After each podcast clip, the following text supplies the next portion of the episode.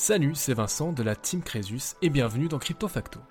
Chaque semaine, je vous présente un concept ou un projet lié aux crypto-monnaies ou à la blockchain pour vous aider à mieux comprendre l'écosystème dans son ensemble et les projets dans lesquels vous investissez. Mon credo, il n'est jamais trop tard pour apprendre et j'espère que nous apprendrons beaucoup ensemble au fil des contenus diffusés ici. Bien évidemment, je ne donne aucun conseil en investissement, faites vos propres recherches et restez les seuls maîtres de votre argent. Si vous aimez le podcast, n'hésitez pas à vous abonner et à laisser un commentaire 5 étoiles et à partager vos épisodes préférés. C'est très important et ça m'aide énormément à continuer mon travail et au référencement du podcast. Merci d'être là et bonne écoute. Salut tout le monde, bienvenue dans ce nouveau dossier de Crypto Facto. Ça fait déjà 3 mois que je vous raconte un petit peu ma vie et surtout ce que je fais dans la blockchain et les crypto-monnaies toutes les semaines et ça me fait plaisir. Pour l'instant, on tient le rythme. Merci pour les quelques retours que j'ai pu recevoir. C'est plutôt chouette de savoir que ça suscite un peu d'intérêt. Aujourd'hui, j'ai envie de vous parler de Mina Protocol, une blockchain vraiment hyper légère, mais qui envoie du lourd. Comme ça, le jeu de mots, il est passé, on peut se concentrer sur la suite. Alors, Mina se trouve en quelque sorte en concurrence avec deux projets dont je vous ai déjà parlé dans d'autres dossiers à savoir Oasis Network d'un côté, donc dans le domaine de la confidentialité des données personnelles, et puis l'autre, un concurrent qu'on pourrait envisager, ce serait Chainlink, qui lui fournit des informations off-chain pour activer des smart contracts on-chain. Donc on est avec Chainlink dans la catégorie des oracles. Mina est un petit peu au confluent des deux, entre Oasis Network et Chainlink. Pour l'instant, il est clair que Mina reste largement petite comparée à Chainlink, mais n'empêche qu'elle a un positionnement qui est intéressant et dont j'ai envie de vous parler aujourd'hui. Alors un tout petit peu d'historique pour commencer. Le développement de Mina a commencé en 2017 avec la vision d'une crypto-monnaie universellement accessible et alimentée directement par les participants, donc les utilisateurs. Donc vous avez euh, le haut One Labs qui a été fondé à cette époque pour incuber et développer le protocole. Et il a d'ailleurs lancé le réseau principal en 2021. Donc ça fait pas si longtemps qu'on peut vraiment euh, acheter du Mina. Parallèlement, la fondation Mina a été créée pour soutenir le protocole et l'écosystème en allouant des ressources et en maintenant la santé du réseau. Voilà un tout petit peu pour euh, l'historique. Donc début 2017, on a le réseau principal 2021 et maintenant on est en plein développement. Et ouais, je veux dire, ça commence vraiment à prendre forme. Vous avez, euh, vous avez une, euh, une, roadmap que vous pouvez aller apprécier sur leur site qui est vraiment faite en, en différentes catégories, qui est assez simple à suivre. Comprendre tout ce qui est à l'intérieur, là, ça va prendre beaucoup de temps, mais n'empêche qu'on arrive à se faire une idée de l'avancée du projet. Pour en revenir à Mina, on a affaire à une blockchain Layer 1, donc une blockchain d'infrastructure qui s'appuie sur une technologie ZK, c'est-à-dire de Zero Knowledge, je vais y revenir tout à l'heure. Donc en gros, Mina construit la couche de confidentialité et de sécurité pour le Web 3, en fournissant des preuves sans connaissance, c'est-à-dire sans divulguer de données supplémentaires.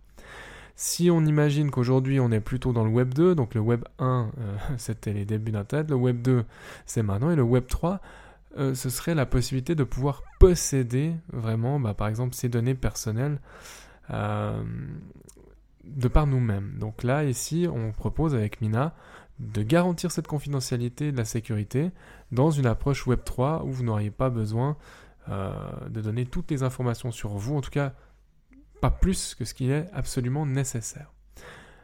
Autre chose à propos de Mina, il s'agit de la blockchain la plus légère au monde, alimentée par les participants eux-mêmes. Donc elle pèse 22 euh, kilooctets, c'est le poids de quelques tweets qui est comparé aux centaines de gigaoctets des blockchains comme Ethereum et Bitcoin.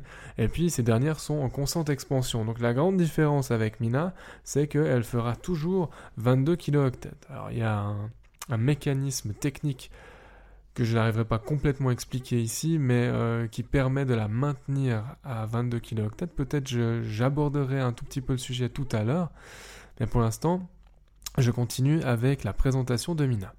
Pourquoi est-ce que c'est un argument vendeur d'avoir une blockchain de 22 kilooctets eh bien, En fait, si on croit à la décentralisation et à la protection de nos données personnelles, il faut que tout un chacun puisse avoir facilement accès à la blockchain pour en devenir un acteur.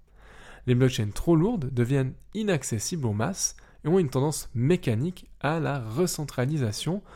C'est clair, s'il vous faut énormément d'énergie ou un ordinateur super puissant, plus des compétences euh, exceptionnelles pour pouvoir participer à la validation des blocs et donc être un nœud de réseau, euh, bah forcément l'individu lambda, lui, il va se décourager, ou il va simplement pas avoir les moyens de le faire. Et donc on a de nouveau une concentration des pouvoirs qui vont se faire au bénéfice de ces acteurs qui ont les moyens de participer à la blockchain. Avec Mina, on ne devrait pas avoir ce problème. Aujourd'hui, les utilisateurs sont contraints de remettre leurs données à des entités centralisées afin de participer au monde moderne. Mais Mina produit des ZK Apps, donc des applications zero knowledge, des contrats intelligents, alimentés par cette zéro connaissance, cette connaissance zéro qui permettent aux utilisateurs de garder le contrôle de leur vie privée en validant et en partageant les preuves de leurs données plutôt que les données elles-mêmes. En gros, c'est comme si euh, vous aviez une attestation comme quoi vous possédez suffisamment de quelque chose ou comme quoi vous possédez quelque chose sans pour autant n'avoir jamais dû le montrer. Pour faire un parallèle extrêmement simple, pensez à l'obtention d'un prêt en partageant simplement une preuve de votre identité personnelle et de votre balance financière, plutôt que les données elles-mêmes. Aucun risque de piratage ou de vente de vos informations personnelles, vous êtes le seul propriétaire de vos données et elles ne quittent jamais votre appareil. En plus de vouloir vous protéger dans vos activités en ligne, Mina travaille actuellement à établir des bridges vers les autres blockchains afin de fournir également ses services de zero knowledge, si précieux si on veut préserver la confidentialité. Alors on travaille déjà aujourd'hui euh, avec Ethereum, et puis il n'y a pas à douter que si Mina peut facilement s'intégrer à n'importe quel site web, il pourra s'intégrer à n'importe quel protocole blockchain dans des applications bien spécifiques, j'imagine. Mais les bridges sont en cours, euh, en cours de réalisation. Un autre aspect qui me paraît intéressant et très démocratique avec Mina, c'est la possibilité de chacun des utilisateurs de devenir un nœud de validation à part entière. Donc les chaînes traditionnelles deviennent si lourdes que les utilisateurs doivent faire appel à des intermédiaires pour gérer les nœuds, ce qui va à l'encontre de la promesse initiale de décentralisation de la blockchain et rend le réseau plus vulnérable à une attaque euh, qui verrait donc 51% des utilisateurs commettre des euh, transactions qui sont finalement falsifiées. Donc si on arrive à maintenir 51% euh, au moins du réseau sain, la blockchain est sécurisée. Donc plus il y a des nœuds complets de validation qui opèrent, plus on est décentralisé, plus c'est difficile de pervertir et corrompre le réseau. Donc grâce à la blockchain légère de 22 kiloctets de Mina, tout le monde peut facilement se connecter d'égal à égal, donc en peer-to-peer, et valider les transactions comme un nœud à part entière, ce qui garantit, comme je vous l'ai dit, une forte résistance à la censure et une grande sécurité pour la blockchain. Je vous ai dit tout à l'heure qu'avec le lancement de Mina euh, et cette blockchain très légère qui est fixée à 22 kilooctets, il a fallu traduire certaines, euh, certaines technologies et les adapter. Alors, il a fallu surtout traduire certaines des cryptographies les plus avancées et euh, notamment, si ça vous intéresse, vous pouvez aller euh, enquêter sur le sujet des ZKP récursives, c'est-à-dire des Zero Knowledge Proof récursives, en une base de code et un logiciel de production. Donc il a fallu transformer tout ça. Mais un, ZKP récursif, euh, comment vous l'expliquer de manière non traumatisante? Plutôt que de chaque fois faire agrandir le poids de la blockchain en ajoutant euh, de l'information, donc de la donnée, ce qui va se passer, c'est que chaque nouvelle preuve créée va quelque part reprendre la preuve précédente et aussi la valider. C'est très très très très très grossier comme je vous ai fait ça. Euh, allez voir les, euh, les Zero Knowledge Proof Recursive si ça vous intéresse. Mais vous ne devriez pas voir votre blockchain de Mina augmenter, c'est pas du tout dans le white paper en tout cas. Les applications basées sur le protocole Mina vont euh, passer au travers de ZK Snarks et vont pouvoir donc interagir avec Internet sans avoir les permissions des sites web. C'est ça qui est intéressant en fait, parce que ces applications ne récupèrent pas directement les données, mais seulement des preuves de celles-ci.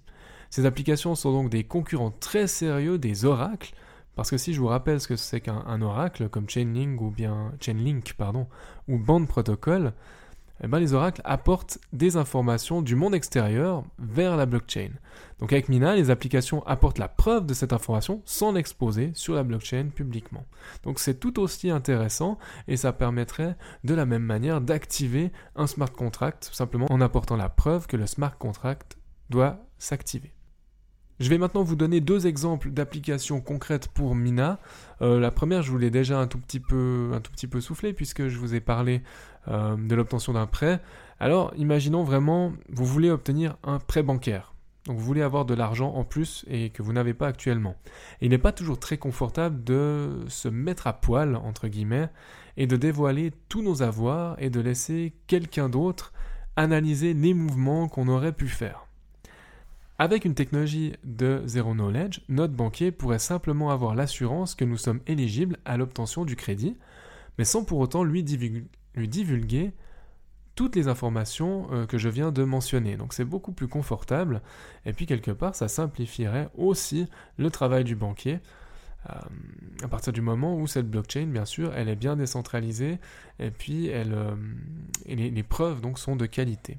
Un autre exemple d'application, ce serait une espèce de login universel. Si on réfléchit un peu et on se dit que Mina fonctionne en permissionless, donc elle peut se connecter à n'importe quel site ou application, eh ben, on pourrait peut-être prouver que nous sommes bien nous-mêmes et que nous sommes bien les possesseurs de nos actifs ou de nos comptes, et nous pourrions ainsi nous connecter à toutes nos plateformes et applications préférées sans que celles-ci ne collectent elles-mêmes nos données, car Mina leur apporte simplement la preuve que nous sommes autorisés à utiliser le service en question. Donc moi je trouve assez élégant en fait cette, euh, manière de se peut-être créer un login universel euh, au moyen de l'application proposée par Mina. Si j'en viens maintenant au token qui s'appelle Mina tout simplement, euh, sachez déjà qu'il est inflationniste, qu'il n'existe aucun plafond à l'heure actuelle. Le taux d'inflation est d'environ 12%, il est amené à baisser et la fondation Mina bah, simplement va euh, régulièrement faire le point pour voir quel est le taux d'inflation le plus élégant et le plus efficace pour que le token continue de s'apprécier mais continue aussi euh, d'avoir euh, une forme d'utilité qui est cohérente par rapport à son écosystème. Il y a aujourd'hui à l'heure actuelle environ un milliard de Mina et le token s'échange autour des 0,7 dollars. Le cours, il est peut-être intéressant. Euh, je parle rarement des, prix ici. Je, voilà, je donne, donne aucun conseil. Il a, il peut-être l'air de présenter une figure graphique en W, à voir si ça, ça se confirme. C'est-à-dire qu'il il serait peut-être en train de toucher pour la deuxième fois de suite un point relativement bas, ce qui est généralement annonciateur d'une explosion derrière. Ça ne veut pas dire que c'est ce qu'il est en train de se passer. Euh, et bien sûr, ça n'engage que moi et que euh, ce que j'ai l'air de voir ou ce que je devine dans un graphique. Les producteurs de blocs vont acheter leurs snarks, c'est-à-dire les preuves d'information vérifiées, aux producteurs de preuves, et c'est à ça que va servir le token. Donc c'est vraiment euh, acheter les preuves pour les intégrer dans les blocs. Si vous imaginez une adoption grand public, ça va faire quand même pas mal de mina à échanger si chacun de nous une application sur téléphone et a besoin de générer et valider des preuves, euh, ça fait quand même beaucoup de mina à, échanger, donc c'est peut-être intéressant. Nous voici arrivés au terme de ce dossier sur Mina Protocol. J'ai eu beaucoup de plaisir à m'intéresser à ce projet. Euh, leur site est assez bien foutu, je vous invite vraiment à y aller. Histoire que le disclaimer soit complet, j'ai un petit peu de Mina en portefeuille, mais vraiment très peu, ça se compte en moins, c'est moins de 100 dollars, comme ça vous le savez. Mais simplement, je suis embarqué dedans, donc j'ai un vague intérêt quand même à ce que euh, le token se porte bien. Mais vous, de votre côté, comme d'habitude, vous faites vos propres recherches. Je n'ai que pour vocation de susciter de la curiosité chez vous et peut-être la volonté de vous intéresser plus fort à un projet ou à un autre pour investir avec conviction, mais vos convictions personnelles, pas les miennes, vous n'en avez absolument pas besoin. Cela étant dit, j'espère que euh, cet épisode vous aura plu. Si c'est le cas, n'hésitez pas, comme d'habitude, à faire péter tous les scores et puis à me le dire. Ça me fait très plaisir. Et en attendant un prochain dossier ou une prochaine capsule, je vous dis à bientôt. Profitez bien de votre week-end et de votre semaine en fonction de quand vous écoutez cet épisode et à la semaine prochaine. Salut Merci infiniment d'avoir écouté cet épisode jusqu'au bout. Pour poursuivre la discussion, vous pouvez me retrouver sur mon blog suissecomcresus.com ou à l'adresse admin Les liens sont dans la description, je vous laisse y jeter un œil. N'hésitez pas non plus à partager votre avis sur cette émission dans les commentaires sur Apple Podcast, à me laisser une note maximale sur Apple Podcast et Spotify, ça m'aide beaucoup au référencement du podcast et à continuer mon travail. En attendant de vous retrouver pour un nouvel épisode de Crypto Facto, prenez soin de vous et à bientôt.